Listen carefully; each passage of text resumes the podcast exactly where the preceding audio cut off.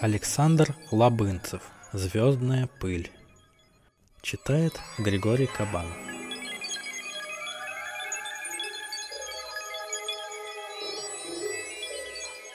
Знаешь, почему люди так стремятся к звездам? Спросил Олег пса.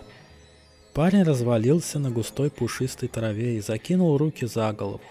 Ночное небо пестрило от громадного количества горящих звезд.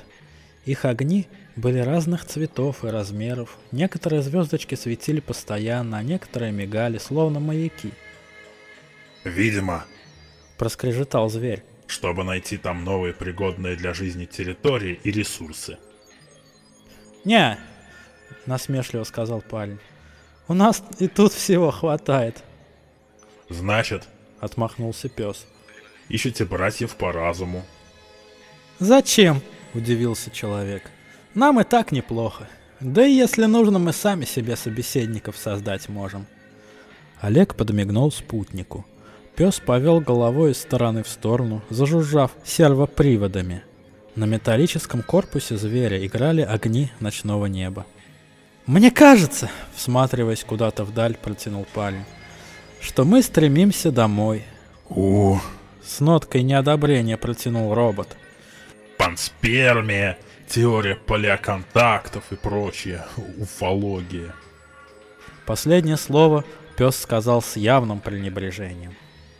«Да нет же!» — рассмеялся Олег. «По сути, мы из чего созданы?» — продолжил человек. «Из пыли?»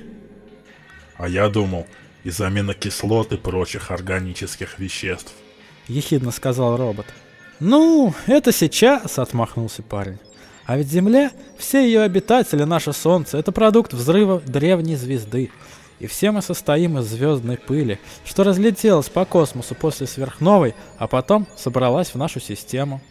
Все мы — звездная пыль», — значительно заявил молодой человек. Зрительные сенсоры пса медленно прошлись взглядом по пейзажу, лежащему на горизонте. В ночной мгле тонули остовы изувеченных ядерным пламенем домов.